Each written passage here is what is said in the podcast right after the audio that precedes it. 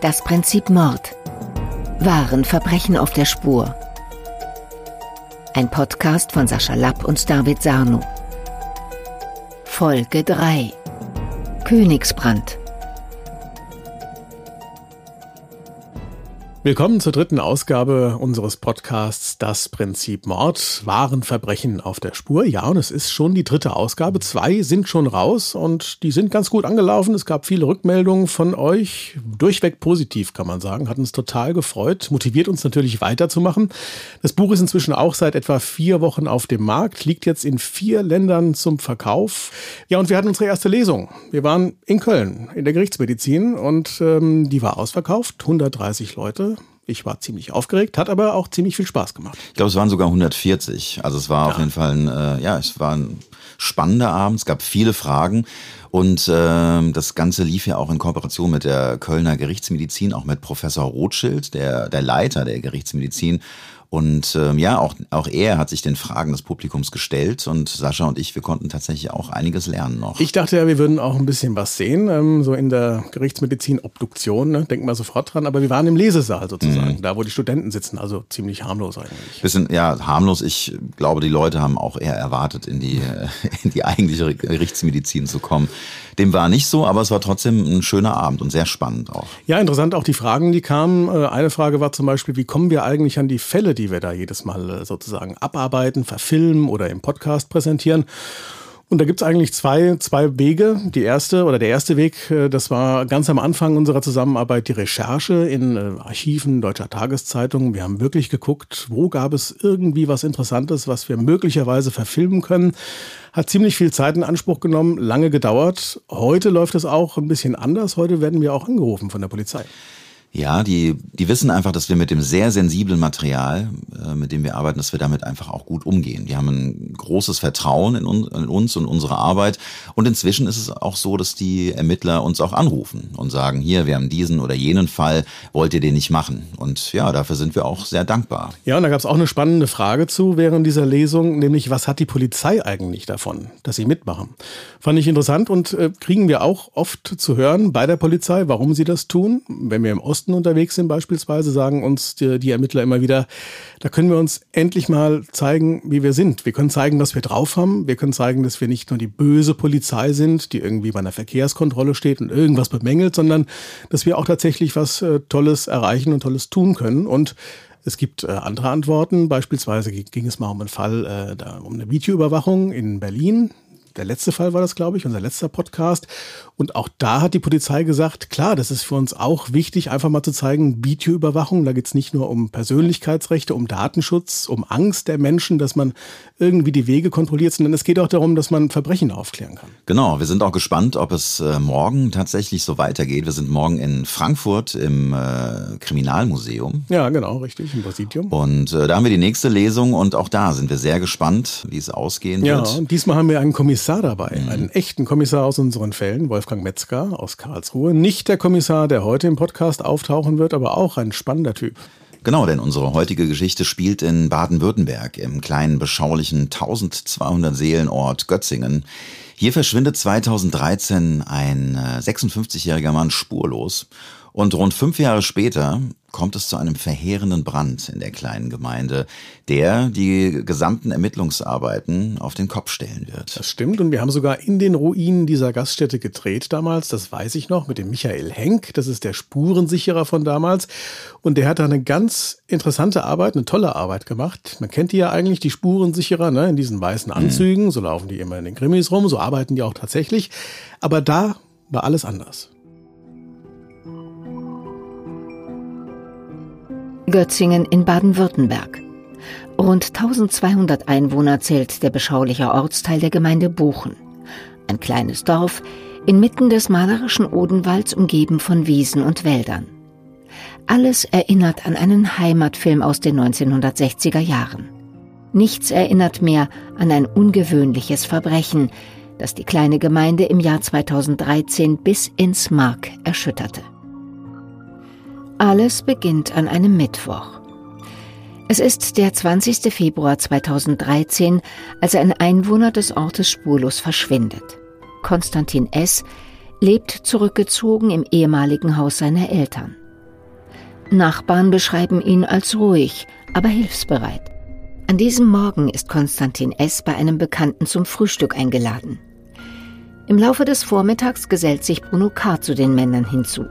Bruno K. ist der Wirt der hiesigen Gaststätte König. Nach dem Frühstück leiht Konstantin S. sich das Auto von Bruno K. aus. Mit dem Wagen und einem Anhänger will er alte Weinfässer des Gastwirts transportieren, für die er in dessen Auftrag einen Käufer gefunden hat. Die späteren Ermittlungen der Polizei ergeben, dass Konstantin S. die Fässer tatsächlich ausliefert. Das Geld händigt er kurz darauf Bruno K. aus. Danach jedoch verliert sich die Spur des 56-Jährigen. Konstantin S. wird an diesem Vormittag das letzte Mal lebend gesehen. Die Polizei in Buchen übernimmt die Ermittlungen. Zunächst wird das plötzliche Verschwinden von Konstantin S. als Vermisstenfall behandelt. Plakate mit einem Foto des 56-Jährigen werden gedruckt und in der Gegend rund um Buchen verteilt.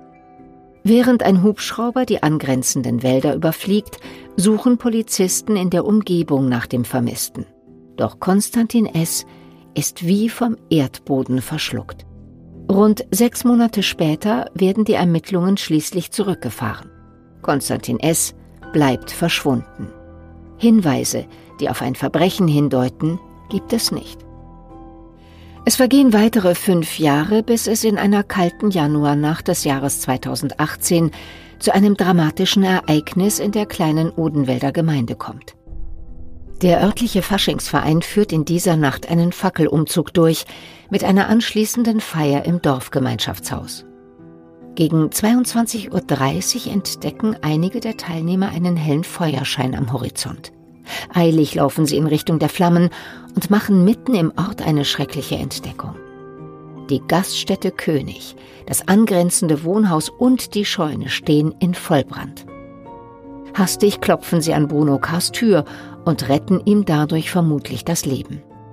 In letzter Sekunde kann sich der Gastwirt ins Freie retten, bevor die meterhohen Flammen sich unbarmherzig durch die Gebäude fressen. Die Feuerwehr rückt mit einem Großaufgebot an. Mit schwerem Gerät kämpft sie die gesamte Nacht hindurch gegen das Feuer. Von der Gaststätte und den anliegenden Gebäuden bleiben am Ende nur noch Mauerreste übrig. Verletzt wird bei dem verheerenden Brand niemand, der Sachschaden aber ist enorm. Am nächsten Morgen offenbart sich das Ausmaß der zerstörerischen Kraft der Flammen. Der gesamte Gebäudekomplex der Gaststätte König gleicht einer Ruine. Kriminaltechniker der Polizei untersuchen wenig später die Brandstelle. Ihr Ziel ist es, herauszufinden, wie es zu dem Großbrand kommen konnte. Die Arbeiten in der Ruine der ehemaligen Gaststätte erweisen sich jedoch als schwierig. Ein Brandmittelspürhund wird eingesetzt, doch dieser schlägt nicht an. Die Ursache kann nicht ermittelt werden. Brandstiftung können die Beamten jedoch ausschließen. Brandbeschleuniger oder andere Hinweise, die auf eine Fremdeinwirkung von außen hindeuten, werden nicht entdeckt. Und so wird die Brandstelle nur eine Woche später von der Polizei wieder freigegeben. Die Ruinen können nun abgetragen werden. Für die Ermittler scheint der Fall zunächst erledigt. Doch das soll sich schnell ändern. Am darauffolgenden Morgen erscheint ein Zeuge bei der Polizei in Buchen. Er gibt an, interessante Details preisgeben zu können, sowohl zum Großbrand in Götzingen als auch zum vermissten Fall des 56-jährigen Konstantin S., der Jahre zuvor spurlos verschwand. Der Zeuge sagt aus, sich in der Nacht des Brandes zusammen mit dem Gastwirt Bruno K. in dessen Gaststätte aufgehalten zu haben. Gemeinsam habe man einige Bier getrunken. Aufgrund des Alkohols sei Bruno K. zunehmend redseliger geworden. Aus einer regelrechten Bierlaune heraus habe er dann damit begonnen, aus seiner Vergangenheit zu erzählen. Dabei sei das Gespräch auch auf den vermissten Konstantin S. gekommen. Wie aus dem Nichts habe Bruno K. plötzlich zugegeben, den 56-Jährigen um die Ecke gebracht zu haben. Zudem liege die Leiche auf einer Zwischenebene in mehreren Metern Höhe hinten in seiner Scheune. Da sowohl der Zeuge als auch Bruno K. in dieser Nacht stark angetrunken sind, misst er den Erzählungen des Gastwirts zunächst keine große Bedeutung bei. Möglicherweise habe Bruno K. sich nur wichtig machen wollen. In den folgenden Tagen nach dem Brand spricht der Zeuge den Gastwirt immer wieder auf die merkwürdigen Aussagen an besagtem Abend an. Mal bestätigt Bruno K. diese, mal will er alles erfunden haben. Da der Zeuge immer unsicherer wird, wie das überraschende Geständnis von K. zu bewerten sei, wendet er sich rund eine Woche nach dem Feuer an die Polizei. Nach den brisanten Ausführungen des Zeugen wird der Ermittler Thomas Noe von der Mordkommission in Heilbronn eingeschaltet. Noe ist überzeugt davon, dass der Zeuge die Wahrheit gesprochen hat. Gemeinsam mit seinem Team reist er in das rund 70 Kilometer entfernte Götzingen. Der Kommissar weiß, dass es nun schnell gehen muss. Der Brandort wurde bereits freigegeben. Vermutlich rücken schon in wenigen Stunden die Bagger an, um die Ruinen und damit mögliche Beweise abzutragen. Die Mordkommission beschlagnahmt den Brandort und lässt die Brandstelle observieren. So soll verhindert werden, dass wichtige Spuren zerstört werden. Bruno K., der zu diesem Zeitpunkt bei Bekannten untergekommen ist, soll zunächst nicht befragt werden. Die Mordkommission will ihn über ihre Arbeit noch im Unklaren lassen. Die Ermittler überwachen jedoch seinen Telefonanschluss. Sie erhoffen sich, dass Bruno K. weitere Personen aus seinem Umfeld kontaktiert und Details zum Verschwinden von Konstantin S. preisgibt. Im Zuge der weiteren Ermittlungen werden zudem Freunde und Bekannte befragt, die zu beiden in engem Kontakt standen. Kommissar Noe erfährt, dass die Männer über Jahre hinweg eine enge Freundschaft pflegten. In den Monaten vor dem Verschwinden von Konstantin S. habe sich diese Freundschaft jedoch deutlich abgekühlt. Die wichtigste Frage der Ermittler aber bleibt, liegt die Leiche von Konstantin S. tatsächlich unter den Trümmern der abgebrannten Scheune? Oder finden sich hier zumindest noch handfeste Beweise, die die Aussage des Zeugen untermauern? Thomas Noy schaltet die Experten des Kriminaltechnischen Instituts in Heilbronn ein. Der Polizeibeamte Michael Henk soll mit seinen Kollegen von der Spurensicherung in den Trümmern und Schuttbergen nach verwertbaren Beweisen suchen. Keine alltägliche Aufgabe für die Experten, die für gewöhnlich in weißen Anzügen mit Pinseln und Pinzette kleinste Spuren sichern. Doch eine Suche per Hand ist aufgrund der riesigen Trümmerteile nicht möglich. Zudem erschwert die Witterung die Arbeiten in der Ruine. Es ist nass, kalt und immer wieder fällt Schnee. Das Team um Michael Henk weiß, dass es ohne schweres Gerät nicht weiterkommen wird. Kurz darauf rollt ein mit einem großen Raupenbagger beladener Schwertransporter durch die engen Straßen der kleinen Gemeinde Götzingen. Sein Ziel die Überreste der ehemaligen Gaststätte König. Der Bagger soll den Schutt zur Seite räumen, Stück für Stück, Meter für Meter. Der Baggerführer platziert die schwere Maschine inmitten des gigantischen Trümmerberges. Die Kriminaltechniker um Michael Henk überwachen die Grabungen. Statt ihrer weißen Ganzkörperanzüge tragen sie blaue Arbeitskleidung und schwere Stiefel. Die Aktion beginnt. Wie ein hungriges Tier frisst sich die Schaufel des Raupenbaggers durch Tonnen von Schutt. Die Maschine hebt die ersten Trümmer empor und fördert einen Stiefel zutage. Dieser hat zwar nichts mit dem Verbrechen zu tun und dennoch, die Kriminaltechnik geht vor wie immer. Der Stiefel wird abfotografiert, nummeriert und in eine Liste eingetragen. Schließlich wird er in eine Plastiktüte verpackt und zur Seite gelegt. Doch es kommen Zweifel auf. Können die Experten in diesem gigantischen Schutthaufen derart kleinteilig weiterarbeiten? Immerhin waren das Gasthaus, der Wohnbereich und die Scheune voller privater Gegenstände, die, wenn sie nicht verbrannt sind, immer noch unter den Trümmern liegen. Henk und seine Kollegen müssen ihre Vorgehensweise ändern. So würde die Suche Wochen, wenn nicht Monate dauern, doch dafür ist keine Zeit.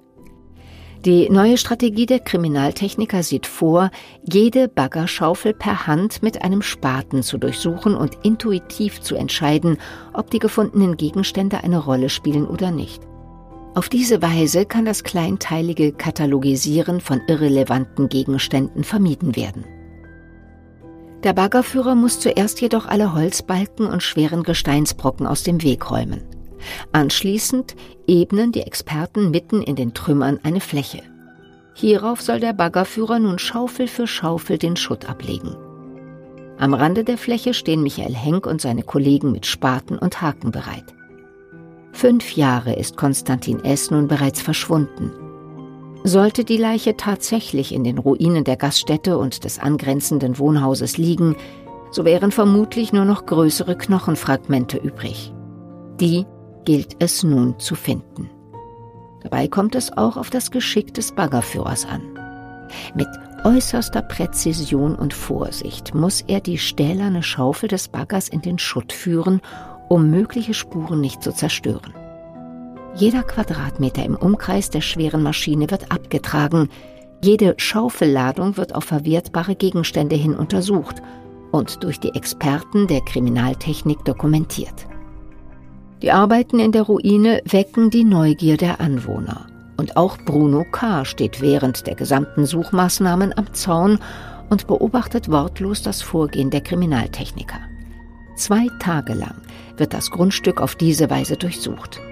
Beinahe rund um die Uhr sind die Männer auf dem Schuttberg im Einsatz. Doch die Hoffnung, in den Trümmern noch etwas Verwertbares zu finden, schwindet von Stunde zu Stunde. Haben die Ermittler den Aussagen des Zeugen zu viel Bedeutung beigemessen? Am dritten Tag der Ausgrabungsarbeiten auf dem von den Flammen völlig verwüsteten Grundstück bleibt nur noch jener Schutthaufen übrig, auf dem der Bagger selbst steht. Mühevoll rangiert der Baggerführer das schwere Fahrzeug zur Seite und beginnt damit den letzten verbliebenen Hügel abzutragen. Nach nur wenigen Schaufelladungen geschieht etwas, woran niemand mehr geglaubt hat. In den Trümmern taucht ein heller Gegenstand auf. Sofort stoppen die Kriminaltechniker die Grabungsarbeiten, um das Fundstück zu untersuchen. Es handelt sich um ein in Stoff gehülltes Bündel. Als Michael Henk damit beginnt, das Paket aus den Schuttresten zu ziehen, hält er plötzlich einen menschlichen Schädel in Händen. Süßlicher Verwesungsgeruch steigt aus den Trümmern empor. Nur wenige Spatenstiche genügen, um einen Torso sowie weitere Leichenteile auszugraben. Diese sind sorgfältig in die Überreste eines Schlafsacks und in eine Plastikfolie eingewickelt. Per Hand setzen die Experten die Grabungen nun fort und entdecken ganz in der Nähe des Leichenfundortes einen winzigen Ohrstecker. Ein Stecker, wie ihn der verschwundene Konstantin S. auf dem Foto trägt, mit dessen Hilfe damals nach dem 56-Jährigen gesucht worden war. Ein winziges, jedoch sehr wichtiges Detail, gefunden zwischen Tonnen von Schutt und Trümmern. In der Gerichtsmedizin wird wenig später vor allem der Schädel einer genaueren Untersuchung unterzogen. Anhand eines DNA-Abgleichs und wegen des am Fundort sichergestellten Ohrsteckers sind die Experten davon überzeugt, dass es sich bei der Leiche tatsächlich um die sterblichen Überreste des vor vielen Jahren verschwundenen Konstantin S. handelt. Am hinteren Teil des Schädels gelingt den Gerichtsmedizinern eine weitere entscheidende Entdeckung. Ein Einschussloch. Da sind sich die Experten sicher. In den Haaren, die noch am Schädel haften, findet sich sogar ein kleiner metallener Gegenstand. Röntgenaufnahmen belegen, dass es sich um das passende Projektil handelt. Konstantin S. wurde eindeutig erschossen. Als Mordermittler Thomas Nui von der Polizei Heilbronn von dem Fund des Schädels mit dem Einschussloch erfährt, veranlasst er die Festnahme des Gastwirts. Bruno K. soll im Polizeirevier befragt werden. Dieser streitet zunächst alles ab. Doch mit den eindeutigen Beweisen konfrontiert, sieht sich K. im Laufe der Vernehmung zunehmend in die Ecke gedrängt. Schließlich kündigt er ein Geständnis an. Bruno K. gibt an, von seinem ehemaligen Freund Konstantin S. in der Vergangenheit schon häufiger bestohlen worden zu sein. In der Nacht des Mordes habe er verdächtige Geräusche aus dem Gewölbekeller unterhalb der Gaststätte vernommen. Mit einem sogenannten Totschläger und einer geladenen Pistole des Kalibers 6,35 mm bewaffnet, geht der Gastwirt hinunter in den Keller, um nachzusehen. Dort trifft er auf S., der offensichtlich gerade eingebrochen ist. Dieser hält einige Militarier in den Händen, unter anderem Orden aus den beiden Weltkriegen sowie eine Ausgabe des Buches Mein Kampf. Bruno K. ist überzeugt davon, dass sein Freund die Gegenstände stehlen möchte. Wütend zieht er die Pistole und feuert eine Kugel auf Konstantin S. Der Schuss trifft den 56-Jährigen in den Oberkörper. Schwer verletzt sinkt er zu Boden. Aus wenigen Metern Entfernung schießt Bruno K. seinem Opfer schließlich noch einmal in den Kopf. Nachdem der Gastwirt sich vom Tod des Mannes überzeugt hat, trägt er die Leiche in die nahegelegene Scheune und umwickelt sie mit Folie. Anschließend packt er den Leichnam in einen Schlafsack und verschnürt alles zu einem Bündel. Bruno K. berichtet, dass er den Leichnam in der Scheune jedoch nicht habe lagern können, da sich der Kaminfeger für den nächsten Tag angekündigt habe. Die Gefahr sei zu groß gewesen, dass dieser die Leiche bei seiner Arbeit entdeckte. Der Gastwirt beschließt, den Toten aus der Scheune zu schaffen. Mit einem kräftigen Seil, das er zuvor um den verschnürten Leichnam gebunden hat, zieht er Konstantin S. die Hauswand hinauf in den ersten Stock des Hauses. Hier befinden sich die Herrentoiletten der Gaststätte. Doch auch dieser Ort eignet sich wegen der am nächsten Tag erwarteten Gäste nicht als Versteck. Und so schleppt K. den Toten die Treppe hinauf in sein Schlafzimmer. Für eine Nacht. Bruno K. gibt an, schließlich doch noch einen Platz in der Scheune gefunden zu haben, an dem er die Leiche verstecken konnte. Auf einem Zwischenboden in mehreren Metern Höhe. Hier liegt der Leichnam von Konstantin S., fünf Jahre lang unentdeckt. Wie es zu dem verheerenden Feuer gekommen ist, das die Gaststätte König in Schutt und Asche gelegt hat, kann nicht mehr geklärt werden. Die Ermittler gehen jedoch davon aus, dass es sich um einen zufällig entstandenen Brand handelt, der die Mordkommission schließlich auf die Spur des Mörders führt. Fünf Jahre nach dem Verschwinden von Konstantin S. kann das Team um Mordermittler Thomas Nui den Fall endlich zu den Akten legen. Der ehemalige Gastwirt Bruno K wird vom Schwurgericht Moosbach zu einer lebenslangen Haftstrafe verurteilt.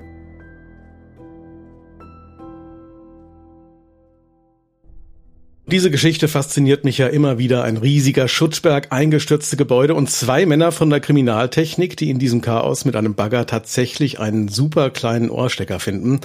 Im Buch kann man die Größenverhältnisse nochmal ganz gut sehen. Unglaublich, aber wahr. Und umso mehr freuen wir uns, dass wir heute in Moosbach sein dürfen, bei der Kriminalpolizei, bei den Spurensicherern, die damals tatsächlich eben diesen Ohrring gefunden haben. Und bei uns ist Michael Henk von der Kriminaltechnik. Schön, dass du da bist. Hallo. Wir haben es gerade gehört, äh, was ihr da geleistet habt. Äh, war denn dieser Einsatz auf diesem riesigen Schuttberg auch was Besonderes für dich, für euch? Äh, das, das kann man so sagen. das war, das ist eine Geschichte, die bleibt einem natürlich haften. Ähm, fing an mit, mit eigentlich mit als Brand. Da hat diese Gaststätte gebrannt, ein paar Tage vorher. Mhm. Ähm, dann waren wir da, wie das üblich ist, für kriminaltechnische Brandursachenermittlungen und dann war das zunächst mal sogar beendet und dann kam Tage später der Anruf von meinem Kollegen, mit dem ich dann auch vor Ort war, mhm. der mir dann so ähm, äh, markant gesagt hat, du, in, in unserem Brandschutt soll noch eine Leiche liegen. Mhm. Ich habe erst gedacht, der will mich ver, will mich hochnehmen. und dann war es ja tatsächlich über einen Tatort äh, zum Schluss. Ihr habt nach einer Leiche gesucht. Und wie war das für euch, als ihr vor dieser riesigen Ruine standet und wusstet, jetzt müssen wir anfangen und müssen tatsächlich irgendwie Stein für Stein beiseite räumen? Das ist, klingt ja erstmal unschaffbar. In der, in der Tat sind wir zunächst mal vor diesem Trümmerfeld gestanden und haben äh, uns erstmal sortieren müssen, wie man da jetzt rangeht. Äh, die Lösung war dann, äh, dass hier, dass hier praktisch zwei Gebäude eingestützt. Die Lösung war, hier muss schweres Gerät her. Und mhm. dann haben wir den gleichen Bagger von einer örtlichen Baufirma, äh, der auch bei der, bei den Löscharbeiten schon seitens der Feuerwehr eingesetzt war, wieder vor Ort kommen lassen und haben zusammen mit dem Bagger angefangen, hier mal abzutragen. Ihr habt einen Bagger eingesetzt, äh, muss man da nicht Angst haben, wenn der mit seiner riesigen Schaufel kommt und da alles wegräumt, dass Beweisstücke möglicherweise auch kaputt gehen, sozusagen? Das ist eine gute Frage. Man muss da tatsächlich Entscheidungen treffen. Ähm, und hier wurde sehr schnell klar, dass man bei dem Material, das hier liegt, gar nicht fein gliedrig vorgehen kann. Da muss man mit schwerem Gerät arbeiten und dann werden logischerweise Dinge auch verändert. Jetzt da waren ganze Balken, die kann man nicht mal zu zweit wegheben oder mhm. ne, also wegtragen.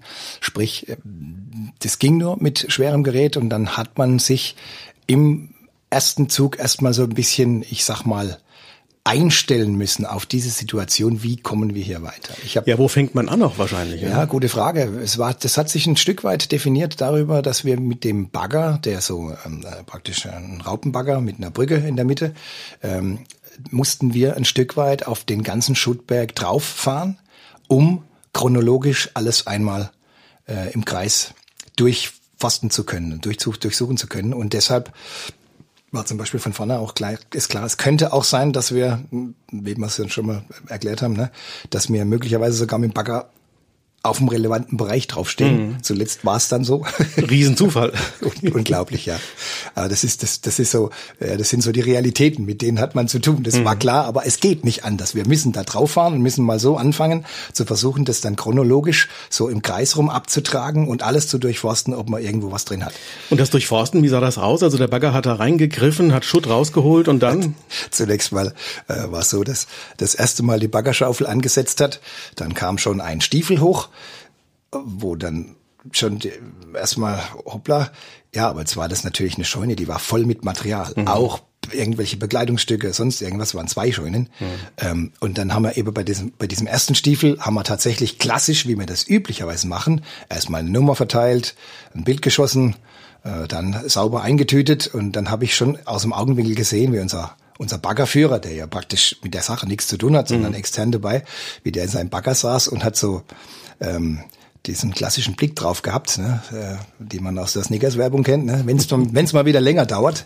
Und ich dachte mir, wo ich sein Gesicht so sehe, das, das stimmt schon, das geht so nicht. Ja, wenn wir so hier arbeiten, dass wir das praktisch bei allem, was das, richtig, das, das hätte Wochen, um nicht zu sagen Monaten. Das ja. geht nicht. Und da muss man sich tatsächlich auf diese Situation einstellen, haben wir gemacht. Äh, zuletzt war es so, dass in einer Ecke der Scheune ähm, konnten wir äh, abtragen bis auf so eine Bodenfläche. Die war eben und die haben wir dann benutzt und haben immer praktisch Schaufel für Schaufel. Er hat es wirklich sehr, sehr gut gemacht. Äh, also der hat praktisch den Baggerarm, ist praktisch sein, sein, sein, sein dritter Arm, ja. Also der kann der ja. Fliege das Auge rausstechen mit mhm. dem Ding. Äh, das war schon stark. Und hat praktisch wirklich sehr, sehr, sehr, sehr vorsichtig immer mit der, mit der Schaufel gegriffen, mit dem Greifer und hat dann Schaufel für Schaufel auf dieser freien Fläche auf äh, aufgedröselt, hm. also auf, ein bisschen aufgeschüttelt und wir haben es dann händisch auseinandergezogen und auf die Seite geschaufelt. Wobei ich sagen muss, das war dann tatsächlich auch für uns mal da ist man abends richtig, müde, oder? Richtig Arbeit. Ja, körperliche, klar. es ist tatsächlich so. Fall. Ihr seid zum Schluss äh, fündig geworden. Was war das für ein Gefühl, als ihr es tatsächlich geschafft habt, das Unglaubliche, ähm, und ihr holt das Skelett raus und äh, habt den Auftrag sozusagen erledigt? Also die Geschichte klang ja insgesamt skurril und es war schon äh, beispielsweise unserem Baumaschinenführer anzusehen, der hat am Anfang mal den Kopf geschüttelt gesagt, ich glaube glaube nicht, dass da was drin ist. Ne? Ja, schauen wir mal. Also es war die ganze Zeit immer im Raum gestanden, ist es nur ein Gerücht, was hier im Dorf kursiert und es ist, es ist ein völliger Unsinn, was wir hier treiben. Ähm, aber äh, es kam schon ein klares Signal am Ende vom zweiten Tag, es waren ja drei Tage, wo wir da draußen waren mhm. und haben gegraben und am Ende vom zweiten Tag kam dann auch vom Chefermittler ein klares Signal, alles, was ich jetzt gehört habe, ist er davon überzeugt, dass es tatsächlich so ist und da jemand drin liegt. Ähm, als dann der Fund kam, ja, ich konnte es im ersten Moment selber nicht fassen. Ja, denke ich, das gibt's gar nicht. Da liegt er tatsächlich mhm. ein, ja.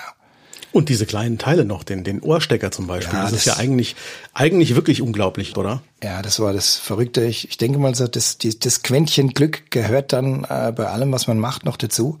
Ähm, es war tatsächlich ein großes Glück, dass, dass wir gesehen haben, dass da was Interessantes kommt, äh, bevor das im Greifer drin war. Also er hat praktisch noch in der Grube gerade die nächste, die nächste äh, Fuhre oder die nächste Schaufel zurechtgeschoben. Und das heißt, wir haben die restlichen Teile, die noch da waren, äh, die Über Überreste, ähm, haben wir gesehen, bevor sie in der Schaufel gelandet sind. Ich mhm. weiß nicht, was passiert wäre, wenn insbesondere der Schädel, der dann eine große Rolle gespielt hat, wenn der in der Baggerschaufel gelandet wäre, wäre möglicherweise dieser Befund unwiederbringlich weg gewesen. Mhm. Da hatten wir wirklich auch noch ein bisschen Glück, das muss man schon sagen. Die Tüchtigen braucht man auch in dem Fall und auch in anderen natürlich. In dem Fall war es aber auch so, wir haben es gehört, dass ja interessanterweise der Täter, der Mörder, äh, euch bei der Arbeit eigentlich durchgängig zugeschaut hat. Was war das für ein Gefühl? Ihr habt ja eine Ahnung gehabt zumindest. Skurril. Also wir haben um diese ganze Stelle einen Bauzaun rumgezogen und er stand immer wieder zu dem Zeitpunkt, wo, als wir gegraben haben, ne, war er praktisch noch tatverdächtig, wenn man so will, mhm. äh, stand er immer wieder am Rand. Er ist ja er ist Gastwirt, er ist sehr redselig, er ist ein sehr kommunikativer Typ. Er hat immer wieder auch sich mit uns kurz unterhalten, hat uns mal einen Kaffee angeboten. Und dann kamen auch solche, solche Bemerkungen, mit denen man eigentlich so nichts anfangen kann. Ne? Er steht am Rand und sagt zum Beispiel, mir ist kalt. Hm. Er glaubt nicht, wie kalt mir ist. Dann denke ich, ja, was, was sagt uns das jetzt? Wenn man jetzt im Nachhinein weiß, er er trägt da praktisch seit äh, fünf Jahren was mit sich rum. Mhm. Und jetzt wird genau an der Stelle gegraben, wo er ja befürchten muss, jetzt kommt's hoch. Dann macht's schon Sinn, ja. Ja. Jetzt habt ihr in dem Fall einen Bagger benutzt. Normalerweise kennt man euch aus den Fernsehkrimis in weißen Anzügen mit äh, Pinzette und Pinsel seid ihr unterwegs. War das was Besonderes oder kommt das schon durchaus öfter mal vor, dass ihr großes, schweres Gerät einsetzen müsst? Ja, also wir haben äh, völlig unterschiedliche Bereiche, in denen wir als Kriminaltechnik unterwegs sind. Wir haben schon öfter mal einen Bagger im Einsatz, insbesondere bei Bränden, weil hier äh, ist es teilweise so, wenn Gebäude abgebrannt sind oder ähm, ja, einfach äh, vom Material her kann man selber so gar nichts machen, dann braucht man schweres Gerät. Mhm. Das aber insbesondere bei Bränden wäre ja hier genauso, ja. ja. Das ist dann klassisch äh, kriminaltechnische Brandursachenermittlung. Faszinierend machst du auch, äh, stelle ich mir unheimlich schwierig vor. Wir gehen mal von dem Fall jetzt weg, äh, der bei uns im Buch war, und gehen mal zu so einem Brand hin zum Beispiel. Wenn eine Wohnung abgebrannt ist und ich sehe die Fotos, dann ist ja nicht mehr viel übrig. Ist alles schwarz, verkohlt, es riecht. Äh, und ihr müsst dann versuchen herauszufinden, wo ist dieser Brand entstanden und durch was? Wie, wie macht man das eigentlich? Also das ist praktisch jetzt ein Crashkurs bei in puncto Brandursachenermittlung. äh, ganz kurz, also es gibt da ein sogenanntes Eliminationsverfahren, ein Ausschlussverfahren. Man schließt wissenschaftlich sauber eine Ursache nach der anderen aus und kommt am Ende an im Optimalfall zum Ergebnis. Da ist aber jeder Fall anders. Das ist ein Unterschied, ob was nur angefangen hat zu brennen und geht dann wieder aus. Dann kann man hier sehr, sehr viel ablesen an so einem äh, Brandspurenbild. Da gibt, spielen solche Begriffe eine Rolle, zum Beispiel wie ein Brandtrichter. Wenn irgendwo am Boden was brennt, dann breitet sich das wie ein Trichter mhm. ne, von der, vom Zerstörungsgrad rundum aus. Wenn man den irgendwo erkennen kann, ist das schon mal ein deutlicher Hinweis, wo es losging. Schwieriger wird's, wenn so ein, ein Raum komplett abgebrannt ist, dann wird's richtig tricky. Muss man ein bisschen, ein bisschen aufpassen mit Befunden, die man hier stellt. Und dann ist es so, dass wir auch wissen, wo die Grenze ist für die, für die polizeiliche Seite und wo wir dann auf Sachverständige zurückgreifen. Mhm. Insbesondere, wenn es um technische Ursachen geht. Ja, da hängen irgendwelche Kabel kreuz und quer oder äh, große Elektroinstallationen. Diese Frage dann zu klären, ist das jetzt möglicherweise die Elektrik? Und dann werden ähm, regelmäßig auch Sachverständige hm. hinzugezogen. Interessant. Jetzt habe ich schon gesagt, ihr habt normalerweise eben diese weißen Kittel an, so kennt man es aus dem Fernsehen zumindest. Ähm, wie muss ich mir die Arbeit vorstellen, wenn ihr an einen Tatort kommt, an dem ein Gewaltverbrechen passiert ist? Was, wie, wie läuft das ab? Hm. Gute Frage. Das ist in jedem Fall anders. Äh, so diese, diesen Standard, nach dem man hier vorgeht, ja, na, gibt, den gibt's schon, aber man muss es anpassen, ja. Mhm. Da ist jeder, jeder Raum, jeder Ort äh, völlig unterschiedlich. Aber grundsätzlich, klar, wir dokumentieren, wir schießen viele Bilder. Ähm, gegebenenfalls wird auch Video mäßig was aufgenommen. Um Ihr seid Beispiel, die ersten noch am Tatort wahrscheinlich, ne? Also die ersten, die zumindest ran dürfen, vermutlich. Ja, es sollte so sein. es wäre der Optimalfall. Mhm. Nein, im Regelfall sind vor uns schon als erstes mal die Kollegen vom Streifendienst oder mhm. Schutzpolizei. Weil ganz klar, 110, da kommt irgendwas rein, dann kommt erstmal die Polizei und das ist klassisch uniformiert. Mhm. Und da werden schon Weichen gestellt. Äh, das ist schon sehr gut, wenn da die Kollegen wissen, was zu tun ist. Im Zweifelsfall auch, was nicht zu tun ist, irgendwo wegzubleiben. Äh, üblicherweise, wenn es dann was Größeres wird, kommt irgendwann die Kripo noch dazu und die wiederum verständigen dann, äh, so ist es in den meisten Dienststellen noch die Kriminaltechnik, hm. wenn das dann ein Fall von einer gewissen Größenordnung ist. Es gibt teilweise auch Kriminaltechniker, die 24-7 unterwegs sind. Ist noch ein bisschen unterschiedlich. Also nachdem. rund um die Uhr. Ne? Ja, richtig. Hm. Aber es ist meistens schon nicht so, dass wir die Ersten sind. Was die Sache wahrscheinlich nicht einfacher macht. Ihr müsst ja wirklich nach allem suchen, was da möglicherweise vom Täter hinterlassen wurde, wo möglicherweise auch Spuren dran sein können. Stelle ich mir sehr diffizil, langwierig und schwierig vor, die Arbeit. Ja, ist so. Also man, wir, man versucht bei dem, was man nachvollziehen kann, was auch an Sachverhalt bekannt ist, äh, hier ähm, möglichst alles mitzunehmen, das für uns irgendwo relevant sein könnte. Da sind Bilder unglaublich wichtig. Dokumentation, da wird auch ein Stück weit vermessen. Äh, es gibt ja viele Möglichkeiten und dann haben wir so unsere unsere Methoden, die wir im Spur Spurensicherungskoffer haben, von Abklebungen über Wattestababriebe, Stichwort mhm. DNA, mhm. ganz wichtig, Ähm, ja, und das muss man, die, die Kombination all dessen muss man dem Sachverhalt anpassen, so würde ich das mal sagen. Hm. Du hast gesagt DNA, genau, es wird immer kleinteiliger, auch das, was man untersuchen kann im Labor später, was äh, Biologen beispielsweise ja auch machen.